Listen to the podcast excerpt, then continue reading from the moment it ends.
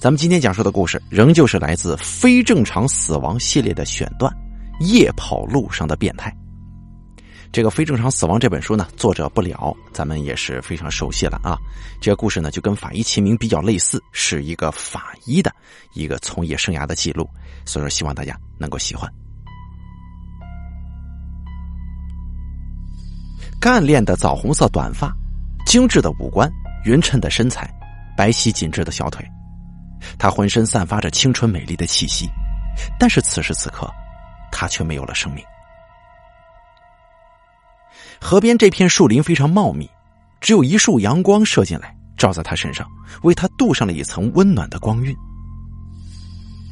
这个时候，一阵沙沙声传来，我转过头，见王蒙走了过来。他说道：“派出所的人说了，死者身份还没查清，据说昨天晚上。”有打幺幺零报失踪的，待会儿核实一下。王哥，你先拍照，照完之后我看一下尸表。我戴上手套，总感觉少了些什么。习惯了有助手，李征不来，我这还真不习惯呢。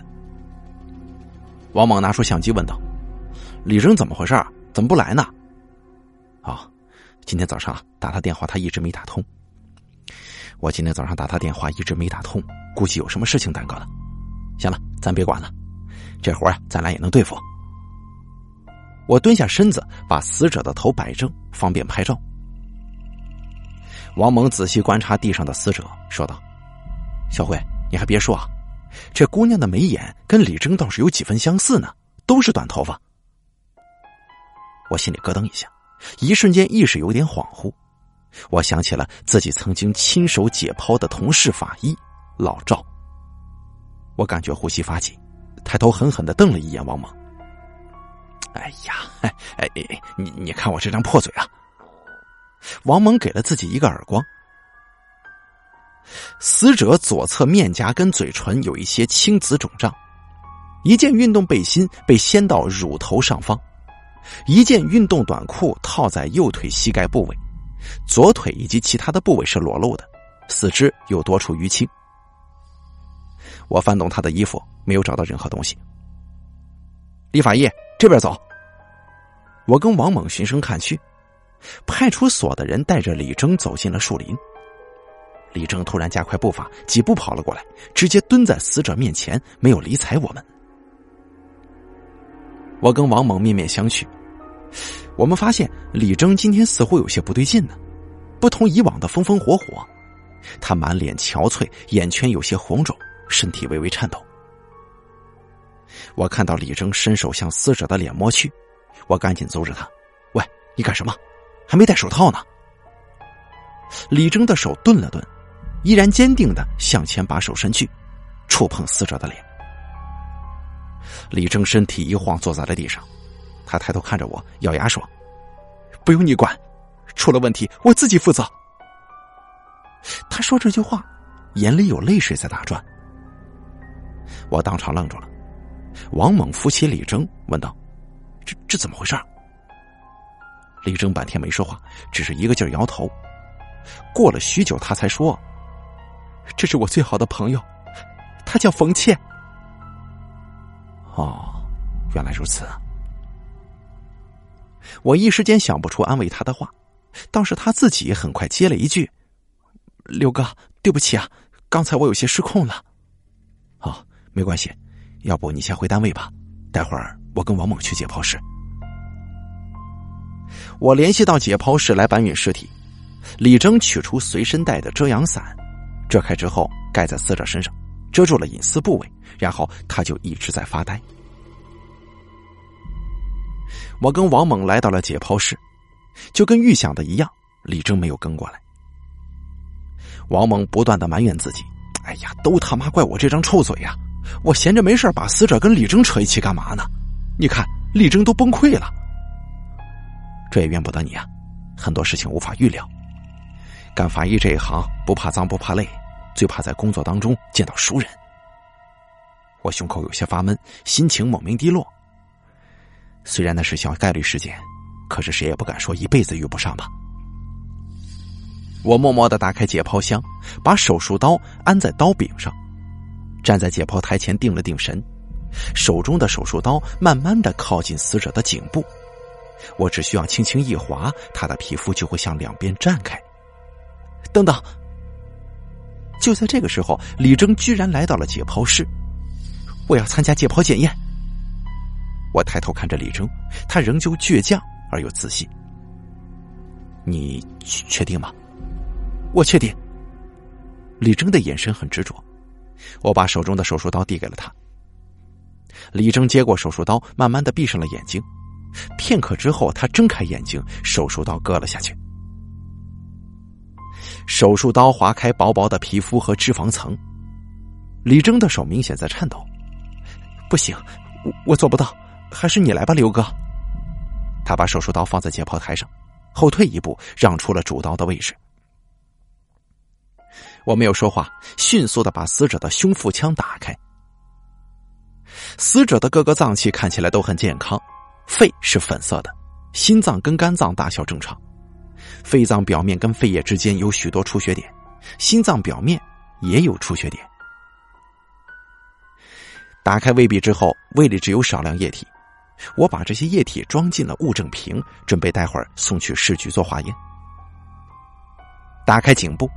肌肉组织有少量出血，我把手伸到舌骨位置捏了捏，对李征说：“舌骨断了。”李征喃喃的说：“舌骨断了，看来他是被掐死的。初步看应该是窒息，再开颅看看吧。”我垫高了死者的头部，准备开颅。李征突然说道：“要不先看看会阴吧，我想知道他有没有被人性侵。”对死者的会阴部进行检验，发现死者阴道有撕裂伤。王猛当时摇了摇头说：“哎呀，这太狠了。”李征看到这幅情景，捂着脸说：“我先去外面等你们。”说完之后，他转身走出了解剖室。完成解剖，我跟王猛走出解剖室，看到李征在外间的沙发上捂着脸抽泣呢。看到我们出来。李征一下子站了起来，可能是因为起得太猛，他两眼一黑，直挺挺的往下倒。我一步迈出，把他扶住了。李征过了几分钟才醒来，发现自己躺在沙发上，有些诧异：“我怎么躺下了？”啊！说着，他就要坐起来。哎，你先别着急，再躺一会儿。李征听话的躺回了沙发上，身体有些颤抖。闭上眼睛之后，两行眼泪顺着额角滑落下来。刘哥，我到现在都不相信这是真的。我递给他一杯水，说道：“我懂你的感受。咱们分局原来有一个姓赵的老法医，我是他一手带出来的。哎呀，是我亲手解剖了我的老师啊！”我给李征讲完了赵法医的故事，他听得入神，情绪逐渐稳定下来。把昨天晚上的经历慢慢道来。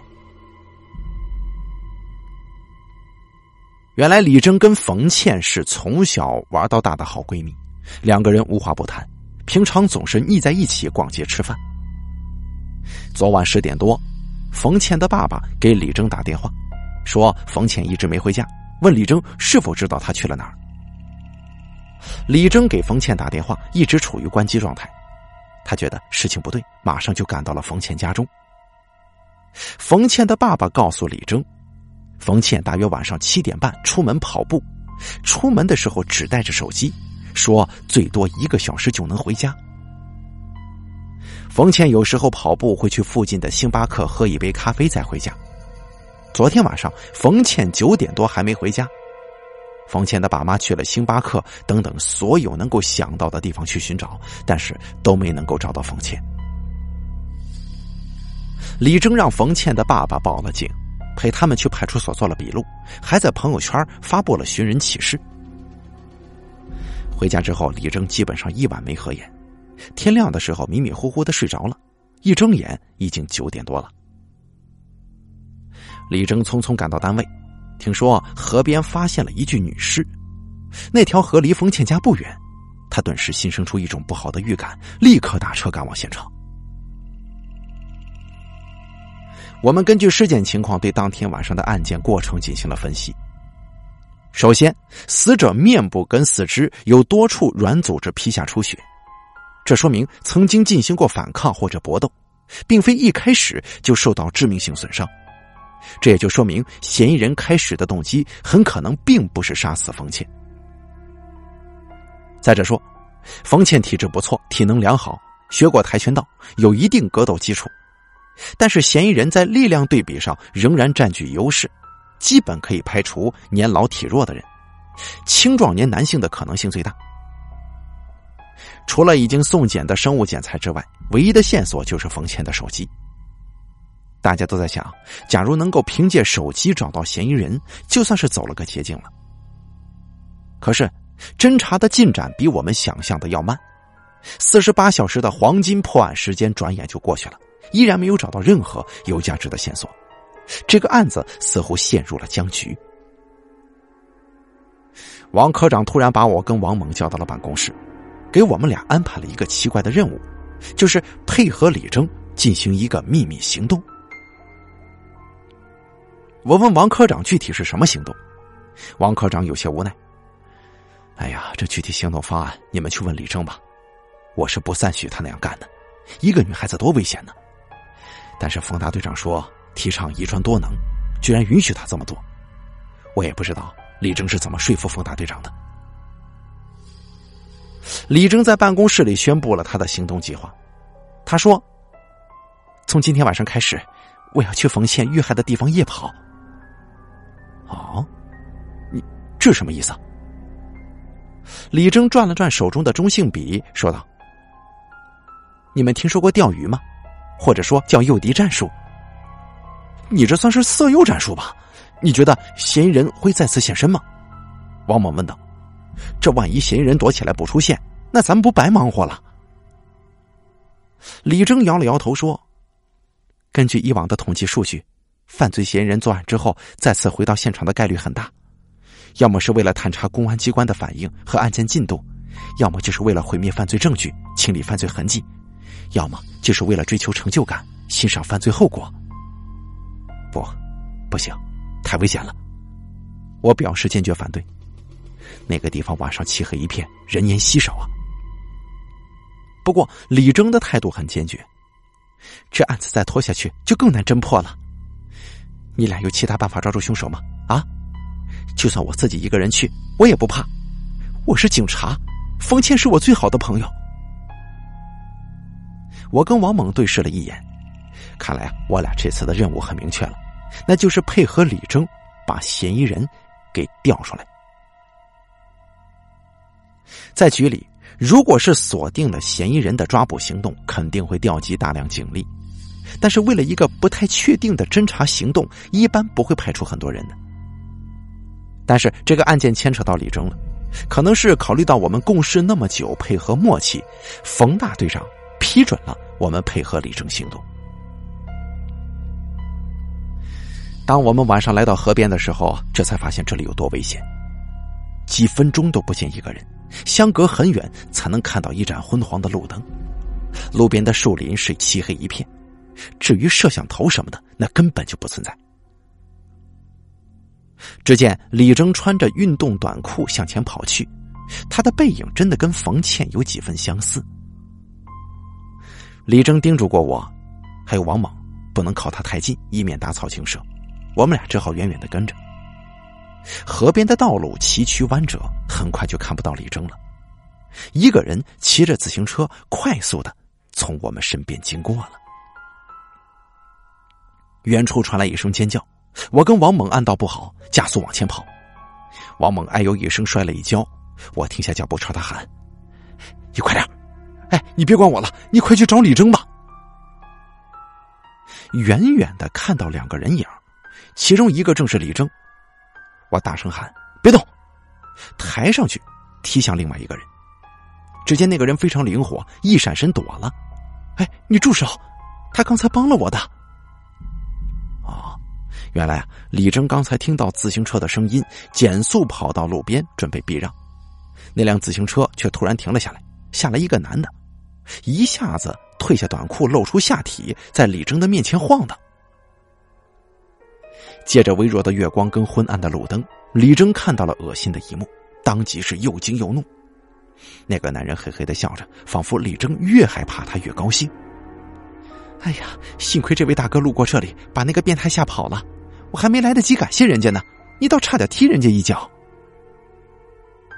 那个戴眼镜的男子并没有恼怒，对李征说：“啊，不要紧的，你男朋友这是关心你呢。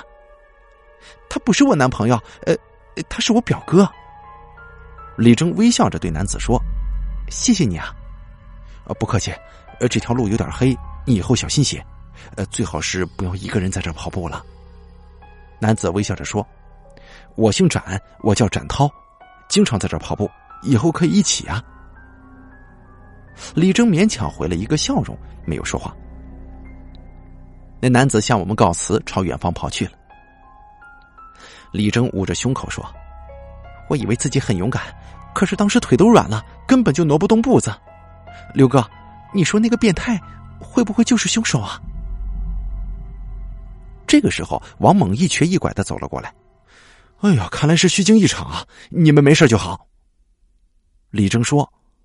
我看他伤得不轻，刘哥，你先陪他去医院吧，我自己回去就行。王猛拍了拍我的肩膀说：“嗨，我一大老爷们儿，长得也安全，你呀，还是送李征回去吧，我自己个儿打车去医院。”我确实放心不下李征一人回去，帮王猛叫了车去医院，然后送李征回家。王猛在医院打电话给我说并无大碍，但是医生嘱咐要休养几天。他不能再参加这次行动了。第二天，我一上班就听说，今天凌晨在技术侦查部门配合之下，抓获了一名嫌疑人，并且在他家中搜出了冯倩的那一部 iPhone 手机。我赶紧跑去讯问室，看到讯问室里的那名男子，他大约四十来岁，秃顶，稍微有些卷发，满脸的胡子茬，耷拉着头。周凯。你还有什么要说的吗？我没啥好说的，俺又没做坏事。周凯摆明了一副刀枪不入的样子。讯问室的门一下子被推开，李征冲了进来，转到嫌疑人面前看了看，是你，你这个死变态！周凯抬头看了一眼李征，低下头不再说话了。我大吃一惊，没想到那天晚上遇到的变态男，竟然是杀害冯倩的凶手。想想还真是后怕呀。根据周凯的供述来说，他在附近工厂上班，每天晚上下班之后骑自行车沿河边小路回家。他发现那条河边路上经常有人跑步，其中竟然不乏一些青春靓丽的女子。有一次，他恰好尿急，在路边小便，恰好一位女跑者经过，骂了一句“流氓”。竟然让他心跳加速，产生了些许快感。后来，周凯经常骑自行车在那段路上游荡，发现独自一人跑步的女跑者，他就会尾随一段，找机会跑到女跑者前方，迅速脱下裤子，露出阴部，在一阵惊叫声当中骑车离开。为了方便裸露，他干脆连内裤都没穿。在一次又一次的暴露当中，周凯的胆子越来越大，以至于后来哪怕是两三名女跑者一起跑步，只要没有男的，他就敢当面裸露。而绝大多数的女跑者，要么被吓得不敢动弹，要么就是快速逃走。偶尔也会有人骂他，但是却没有人敢来追他。久而久之，那段路上夜跑的女跑者越来越少。前几天晚上，周凯又骑车去河边物色目标。当天晚上就发生了冯倩被害的案子，但是周凯声称那部 iPhone 手机是在路边捡到的，对于性侵并杀害冯倩的情节，他只字未提。当天晚上那部 iPhone 手机没电了，他家里的充电器都是安卓接口的。昨天他去科技市场买了一个充电器，手机终于可以开机使用。但是他却在凌晨的时候被我们的天网所捕获了。虽然周凯不承认杀害了冯倩，但是只要证据充分，零口供也能定罪。我提取了周凯的血样，送到了市局 DNA 室。我对李征说：“李征啊，今晚下班咱们去看看王猛吧。今晚恐怕不行，我得去跑步，改天吧。什么？行动不是结束了吗？我就是想沿着冯倩跑步的路线跑一跑，算是对他一种纪念吧。李征好像心事重重的。良久之后，我对李征说：“你可一定要注意安全呐，有什么事情就给我打电话。”李征扯出一个勉强的笑容说：“放心吧，我有数的。”晚上我在家里看书，总是有一些心神不宁。在八点一刻的时候，我接到市局徐法医的电话：“喂，小辉啊，这个 DNA 的检验结果出来了，周凯的 DNA 跟冯倩指甲里的男性 DNA 成分不一致啊！啊，如此说来，周凯很有可能不是杀害冯倩的凶手，凶手另有其人呢。我心道不好，坏了，赶紧给李正打电话，但是他却一直没接。”我来不及多想，下楼打车往河岸赶。车子一停下，我就往那段阴暗的小路跑去，耳边全是呼呼的风声。我拼尽了全力。远远的看到前方有两个人在跑步，速度并不快。我很快就追上了他们。靠近一看，正是李征跟那个名叫展涛的男子。李征回头看到我，大声呼喊：“刘哥，救我！”展涛似乎并不慌张，怎么想反悔了？小妮子挺狡猾呀，刚才你是一直拖着等救兵呢。刘哥，你小心点其实我早已料到这个人不好对付，之前我曾经踢过他一脚，虽然当时我那一脚的速度并不算快的，但是被他轻松躲过去了。拼了几下拳脚，基本势均力敌，难怪李成不是对手。展涛的脚步在慢慢后退，他此刻一定无心恋战，要么想迅速击败我，要么想逃跑。于是我不再刻意躲避，架起胳膊护住头部，任由展涛的拳脚打在我身上，换来了跟他的近距离接触。趁着一个空档，我抓住了他的胳膊，别臂锁喉抱摔，把他摔倒在地上。刚要准备进一步控制的时候，没有提防的他踹了我一脚。我后退几步，腹部火辣辣的疼。展涛转身就跑，速度很快。我追了两三步就停下了脚步。你快追呀！李征着急的喊：“千万别让他跑了！”我先不追了，你的安全比抓住那个人更重要。我转身向李征走去，李征愣愣的看着我。放心吧，跑得了和尚跑不了庙的。我摊开手，把刚才打斗的时候扯下的展涛的止汗带递到李征面前。我跟李征并肩走在河边小路上，而李征向我讲述了刚才的惊魂一刻。原来呀，李征今天晚上出来跑步，一方面是缅怀好友，另一方面是想借助跑步整理一下思绪。昨天晚上周凯一出现。展涛马上就出现了，这实在是太巧合了。李征说：“但毕竟是他赶跑了周凯，我也不好怀疑他什么。”当得知周凯就是凶手的时候，我总觉得有点不踏实。那个周凯是个漏音痞，看起来很疯狂，但是，但是不过各方面证据都指向周凯，我就理所当然的认为他是凶手了。没想到今天晚上真的跟展涛相遇了。于是出于礼貌，我就跟他一起跑了一段。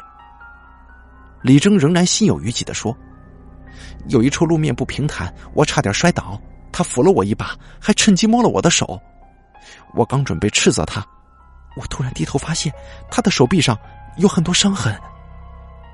我就问他手臂的伤是怎么回事，他神色很不自然，说是摔了一跤摔的。我看得很真切，那三道平行的伤痕一看就是抓伤。”他越是撒谎，我就越觉得他有问题。在展涛有意无意的摸了李征的手之后，见李征并不反感，竟然得寸进尺，想要搂抱李征。李征有些害怕，跟他拉开些许距离，但是他此时此刻更加认定这个展涛不是好人。展涛说：“我很喜欢你，这里也没啥人，咱俩亲热亲热呗。”李征说了一句。咱俩都跑一身汗，多脏啊！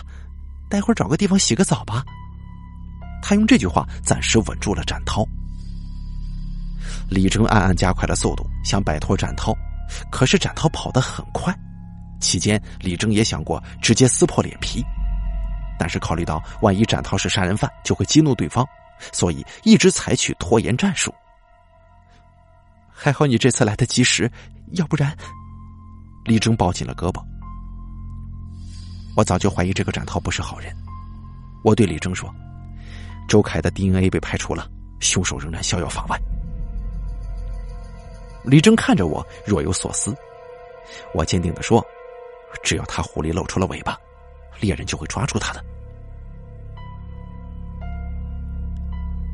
再次对周凯进行审讯，他交代了一个细节。当天晚上，他捡到那部 iPhone 手机的时候，曾经看到一个人从树林里跑了出来。他以为那个人跟自己一样是在树林里方便。很快，展涛被抓获了，因为在他的止汗带上检验出了与冯倩指甲当中相同的 DNA 成分。原来，他竟然真的是冯倩被害案的真正嫌疑人。展涛曾经是当地的一家健身会所的教练。因为猥亵女会员被辞退，也因为这件事儿，谈了五年的女朋友跟他分手了。展涛跟女友分手之后，内心寂寞难耐。有一天，他喝了酒，在河边散步，突然看到一个背影跟前女友很像的人，就追了上去。他越看这个背影越像是他前女友，就跑到了冯倩面前。冯倩吓了一跳，展涛一把搂住了冯倩，冯倩大吃一惊，拼命摆脱。骂他耍流氓。展涛恼羞成怒，抱起冯倩来到路边的小树林。这个时候，冯倩的手机就掉在路边了。冯倩跟他厮打在一起，被他用手掐住了脖子，渐渐失去反抗。展涛见冯倩不再反抗，就对他进行了性侵。而这个时候，他突然听到有口哨声，他停下动作，发现有人在树林里小便。他怕人发现，就赶紧从树林里窜出来逃走了。后来几天，展涛每天晚上都会在犯罪现场周围转悠，想打探一下那个女孩后来怎么样了，但是却正巧碰上了独自一人的李征。他看李征身材不错，竟然又起了歹心，准备尾随他见机行事。恰好此时周凯来到李征面前，暴露下体。展涛原本想先把周凯吓跑，再进行自己的罪恶计划，但是没想到我及时赶到，他只好改变了计划。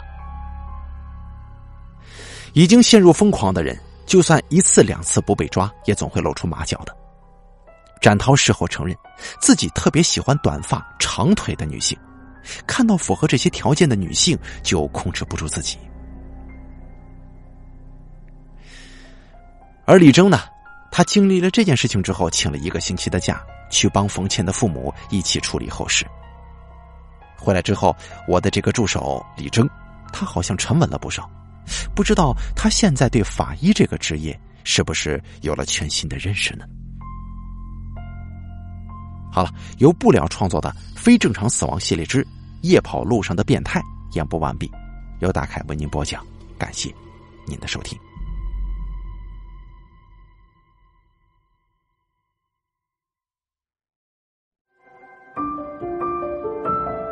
本期故事演播完毕。